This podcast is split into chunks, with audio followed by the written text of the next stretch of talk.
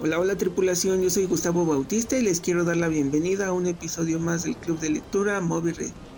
En esta sesión vamos a platicar del cuento Entre los Muertos de los escritores Gardner Dussois y Jack Dan. Bienvenidos, bienvenidas, bienvenides a un episodio más del Club de Lectura Moby Read. Como siempre, como cada lunes, ocho y media, siempre puntual mi estimado Gus Bravo, ¿cómo estás? ¿Cómo te fue con la lectura? Con la lectura del video, perdón, es la costumbre. Sí. Bueno, es que yo ya lo había leído. ok. Eh, ¿Ya conocías a los autores? Es, sí, es que el cuento viene en la antología de horror de Editorial La Roca. Ok, vamos a hablar más adelante de ello. Eh, también nos acompaña Constanza Hernández. ¿Cómo estás, Cons? ¿Cómo te fue con este video? ¿Ya conocías a los autores? ¿Al cuentacuentos? Mm, Oli, primero que nada. Eh, no conocí a los autores, creo. Al narrador sí. Como que cuenta varios cuentos y me gusta mucho cómo los cuenta. Muy divertido. Ok. Eh, también nos acompaña Juan Pablo Valdivia. ¿Cómo estás, amigo? ¿Cómo te fue con este increíble video? ¿Qué onda, amigo? Pues estuvo interesante, para serte franco, en lo que hacía mis cosas dentro de la tarde. Ponerlo y después repetirlo y a ver, algo no me quedó claro.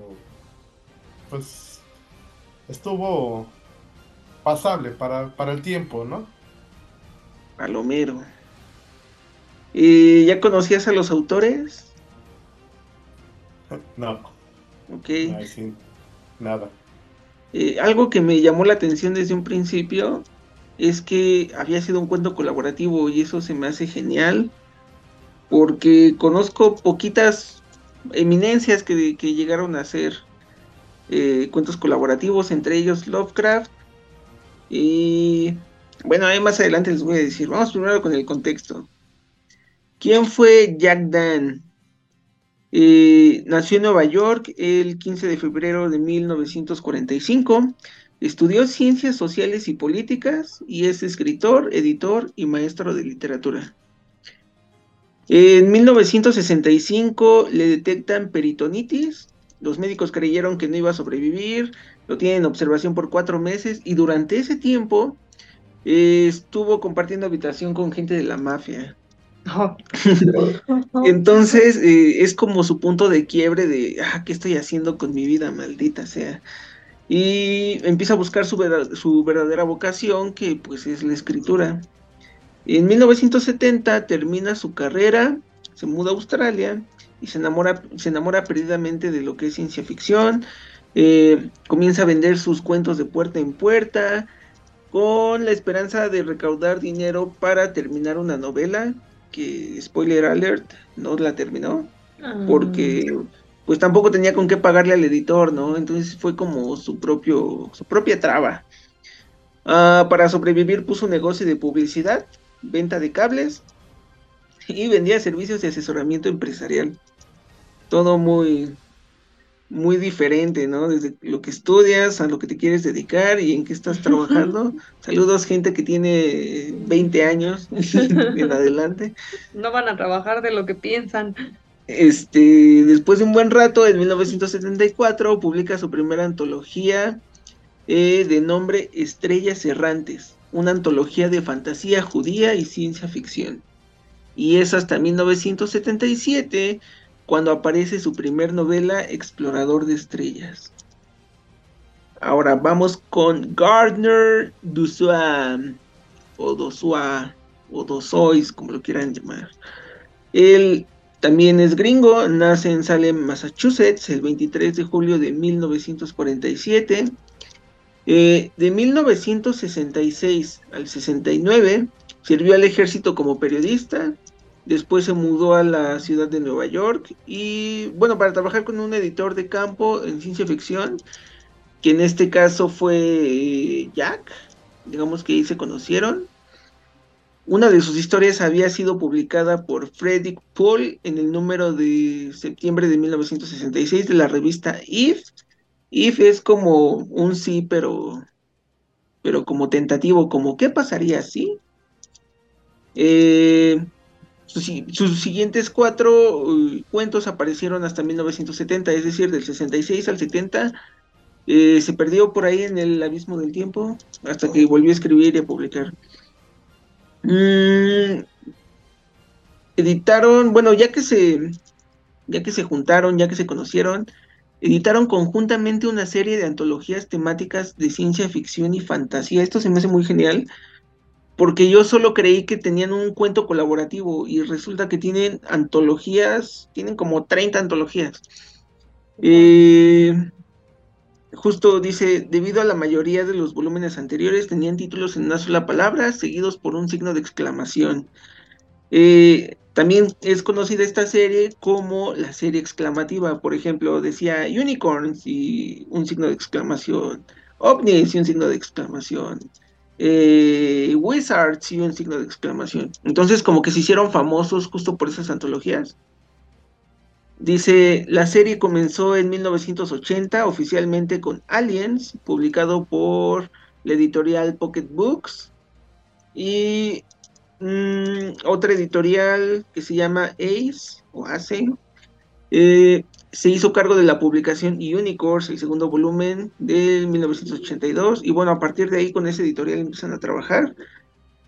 Y bueno, todas sus historias son seleccionadas como, ¿cómo se llama? Como cada libro tienen su, su prólogo, es como muy interesante, por los mismos editores, ni siquiera ellos lo escriben, pero sí, sí te meten como una estrategia mercadóloga de cuidado con lo que vas a leer, ¿eh? porque te puedes emocionar.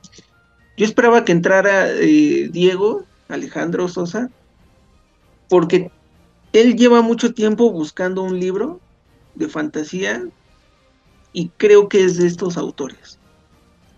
Eh, bueno, entre sus mil y un y, una antologías, hay una que se llama Aliens, Unicorns, Magic Cats, hay un bestiario, hay dinosaurios 1 y 2, gatos mágicos, caballos, ángeles.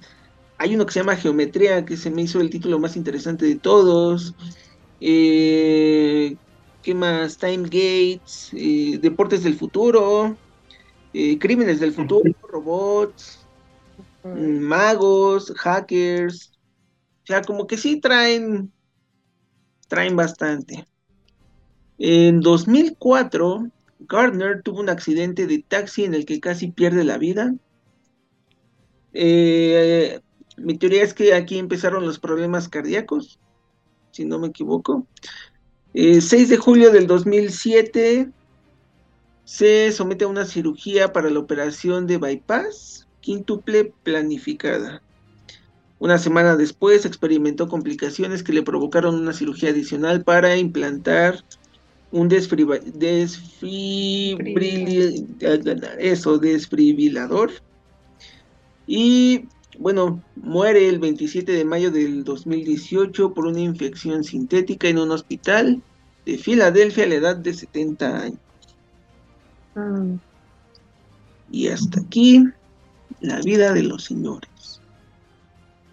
Opiniones, Gus. Ahora sí, vámonos de lleno. ¿Qué te pareció la historia?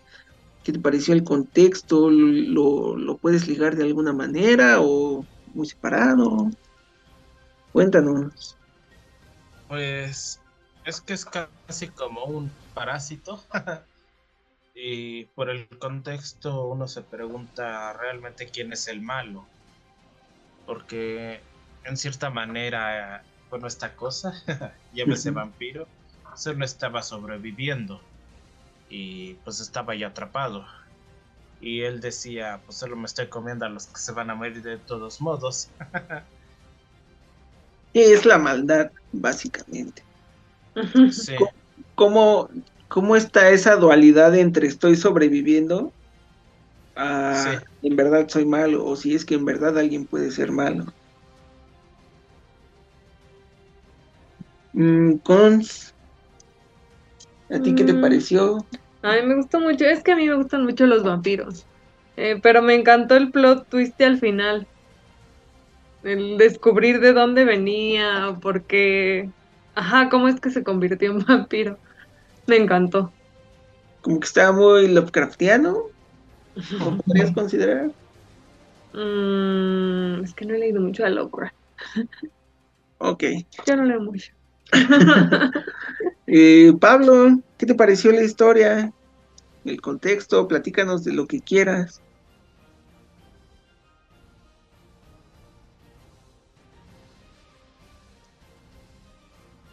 Perdimos a Pablo.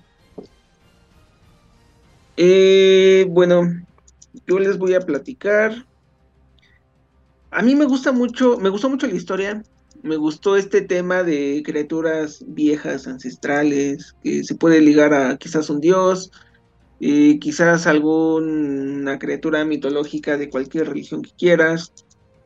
Pero en general me gustó mucho el tema colaborativo, como que es muy poco, eh, o al menos yo creía que no era tan usual. Cuando descubrí este, este relato, dije, wow, ¿quiénes son estos muchachos? Y me gustó porque creo que entre ellos, o sea, dudo que, o ponle que sí, que quizás sí exista un, un corrector de estilo, o que exista un, no sé, asesor literario. Me agrada que, que, que esto se mantenga, ¿no? Les decía al principio, creo que, que eh, Lovecraft llegó a trabajar con cuatro o cinco personas en cuentos colaborativos. Actualmente, pues, solamente su servidor y Diego ahí intentamos hacer algo col- colaborativo. Creo que no nos fue mal. Para la gente que no lo ha leído, vayan a numbralia.com diagonal fanzine. Y fue, creo que la. Estamos que octubre, la, la de agosto, el volumen de agosto. Ahí lo pueden encontrar.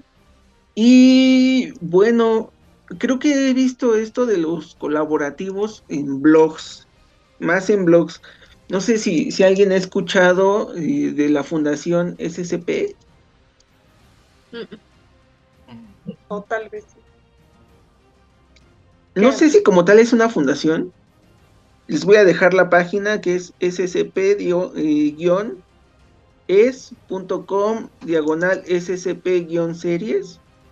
Eh, estos, este sitio alberga los cuentos de varios escritores, pero como que entre ellos arman un universo. O sea, se van leyendo y a la vez van este acá jugando a J.K. Rowling, a, Ah, armar un universazo, pero con criaturas mitológicas, llámalo mitos, llámalo cuentos, llámalo lo que sea. No, es, es como un proyecto que todavía eh, sigue, le siguen metiendo, le siguen metiendo, le siguen metiendo. Y solamente tengo entendido que sí, sí hay un filtro, si escogen acá los que son pesados, pesados. Y, y me agrada como, como escritor es la parte, esto de tienes que leer mucho y escribir mucho para ser bueno, me agrada que exista como este campo colaborativo. Me, me explota la cabeza de muchas formas. Mm, es muy triste que uno de los dos haya muerto, creo que ya no han publicado nada desde que se murió. Solo sé que Jack tiene su, su página, que ahí sigue dando clases. Y pues ya, o sea, creo que, que es un cuento que creo que todos debemos leer, o al menos descubrir más del autor, de los autores, porque se me hacen muy simpáticos desde los títulos que te llama la atención. Aliens, magos, ¿no? ¿Cuántos tipos de magos eh, no hay? O ya no, o se han hablado de cuántos tipos de magos, o de cuántos tipos de quizás de dinosaurios, o este que es un bestiario. Ya se me hace increíble. Ahora sí, Juan, ¿nos escuchas? Mm, Sí, parece que sí, ya está jalando esto. Eh, ¿A ti qué te pareció la lectura? ¿Te gustó, no te gustó? ¿El ritmo? ¿Qué te pareció el contexto de, los autores? Platícanos. Mm, Pues mira, para lo poco que sé de esto, pues sí me llamó la atención de que se notaba que había dos puntos de vista, como que había... Comenta esto y alguien más complementaba su idea. O sea, yo así lo llegué a detectar y pues te comentaba, regresaba el video para decir, a ver, ¿cómo? Ya no le entendí. A ver, otra vez. Ah, ya, ok. Porque sí me sorprendí en el aspecto de que lo veías desde dos perspectivas, o yo lo interpretaba así. Para alguien que esté iniciando, sí era como de, órale, como que sí me está, me está leyendo, me está comentando una historia dos personas al mismo tiempo. Órale.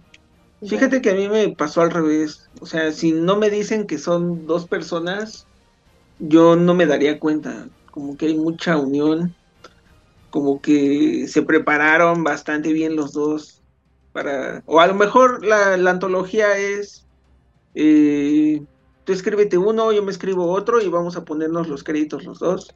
No sé cómo lo habrán pero se me hace genial. Y es que ahí tienes que tener bien la comunicación, porque uno da la idea y otro da el remate, porque si nada más se están chocando, pues ese es el problema del trabajo colaborativo y en todos los aspectos, ¿eh? no solamente en escritura. Siempre va a haber algo que no coincidas con tu otra parte y bueno, ya sabemos cómo termina todo eso, ¿no? Fíjate que cuando estuve trabajando con Diego, el, colaborativo, siempre era de, tengo esta idea, ¿qué hacemos? Pues no sé, ah, pues vamos a ver qué show él armaba algo y yo le decía, no, vámonos por esta línea mejor, porque pues, es ciencia ficción. Y él me decía, ahora le va, está chido, armábamos algo otra vez. Le decía, oye, pero también métele algo que digan, ah, también está Diego, métele unos versos locochones, métele pues, algo romántico, hazme, hazme sentir ternura. Y surgió lo que está ahora en, en internet. Creo que se los dije ese día y, yo, wow, quedé encantado, quedé fascinado. Creo que se puede construir una historia de, dos personas o hasta de tres, cuatro, pero sí tienes que meterle bastante coco, sí tienes que tener paciencia con tus colaboradores, como, como dice Pablo. Eh, a lo mejor hay quienes han desarrollado más técnicas, en mi caso de escritura, hay quienes quizás no tienen tantas técnicas de escritura y hay que ver cómo juntamos para que salga un resultado increíble. Eh, ¿Querías decir algo, Gus? Bueno, yo no creo que sea tan fácil escribir un cuento colaborativo que ay, realmente nunca lo he hecho. hay que ser uno, Gus. Ya nos tardamos. Sí. creo que hay que estar en sintonía. Y ahora sí que querer avanzar, creo que también es un poco de dejar de lado los egos. un poco, no como cuando hicieron el Chavo del 8, se pelean de quién hizo cada cosa. Ándale, justo. sí. Sí, fíjate que eh, sí tienes que estar en sintonía y, y en equilibrio, porque, insisto, puede que alguien avance muy rápido y alguien apenas está poniendo los tenis. Entonces, como a ver, eh, vamos a un ritmo donde podamos ir los dos, ¿no? Que esto es sintonía. Vámonos a un ritmo, vámonos a un, eh, a un solo punto. ¿De dónde a dónde queremos llegar? Del punto A al punto B, pero no es una línea recta. No puedes dar tres vueltas en el punto A y después llegar al B por atrás, o darte vuelta a la izquierda en vez de ir a la derecha el punto es que tengas claro estos puntos y que sea, sea un buen resultado, ¿no? Que tampoco sea algo tan plano, tan aburrido.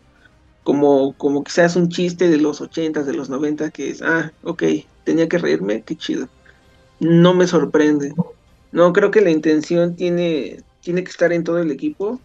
Y me enamoré, vaya, de, cómo es que lograron eh, y Garner esta sintonía, esta armonía eh, encontré el texto en internet, por si lo quieren checar, están en internet.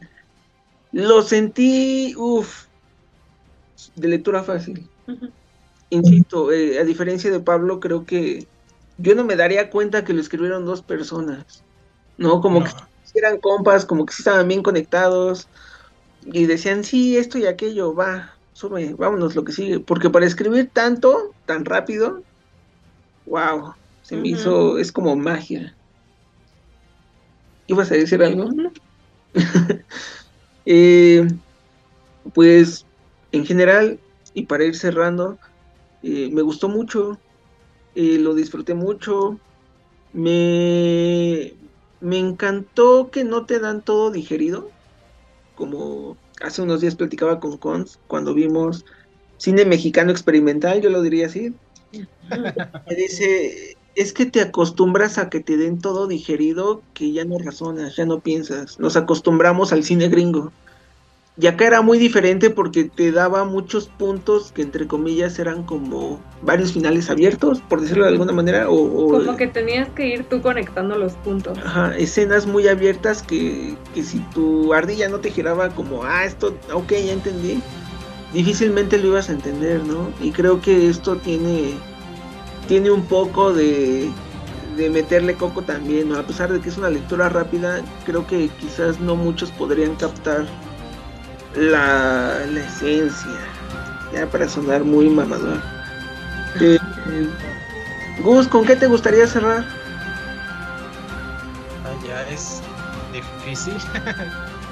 Creo el cuento ya tiene sus años. Editorial La Roca lo publicó como en los 80 o antes. Y me parece nunca se reeditaron. Este, Sí, porque por eso los libros llegaron a costar tanto. Y, y ahora sí que como tú dices es de lectura fácil, no hay topes que te indiquen en qué momento esta persona se intercambiaron. Hubiera sido por la experiencia de, de editor que traía Jack, ¿no?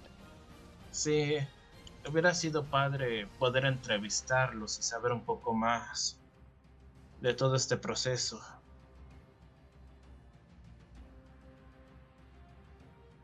¿Qué decías, Cons? Ah, uno sigue vivo, ¿no? Sí, uno sigue vivo, pero eh, como ya es gente grande, es muy difícil que ellos estén en redes sociales. Mm. Es Sí. muy difícil que ellos, si están en redes, es muy difícil que ellos te atiendan el mensaje, a menos que tengan un community manager, o que de plano sí digan, va, aquí las redes son otro show, vamos a entrarle. O sea, es una moneda al aire que no perderíamos nada con intentar contactarlos. Que yo sepa, eh, Jack solo tiene su página web, que es jackdam.com, Ah, y pues sube toda su, su experiencia. O sea, como que también está muy, o yo siento que está muy básica. Eh, y sí, creo que, que comparto contigo, Gus. Estaría genial que subieran o encontrar más de ellos en internet. Sí. Es que La Roca, bueno, esta antología publicó buenos cuentos de terror, pero había como un contraste interesante entre escritores que ya todo conoce, como Stephen King, y otros que, que al parecer ya no publicaron más. sí, que si uno dice sus nombres, uno se queda quién. Sí, que justo eh, estoy tratando de rescatar varios en, en el Gustubre, ahí en mis redes sociales, arroba el cuaderno Sí. Eh, estoy metiendo eh, pequeños, bueno, grandes autores, pero que casi nadie conoce. Y de repente es como, ay, ¿a poco él escribió el cuento del hombre de arena? ¿O a poco he escuchado de- del cuento de Dr. Jekyll y Mr. Hyde, pero nunca supe quién fue quien lo escribió? Entonces, como fue mi cumpleaños y es como mi Navidad, Halloween, ahí pueden dar buenas recomendaciones. Eh, Pablo, ¿algo con lo que quieras ir cerrando? Pues fue una lectura interesante. Yo, ahorita que estaban dando sus puntos, creo que te lo llegué a comentar en alguna ocasión, de cuando terminé de leer el, los cómics de B de Venganza. ¿Qué crees? Ahí también es un trabajo colaborativo.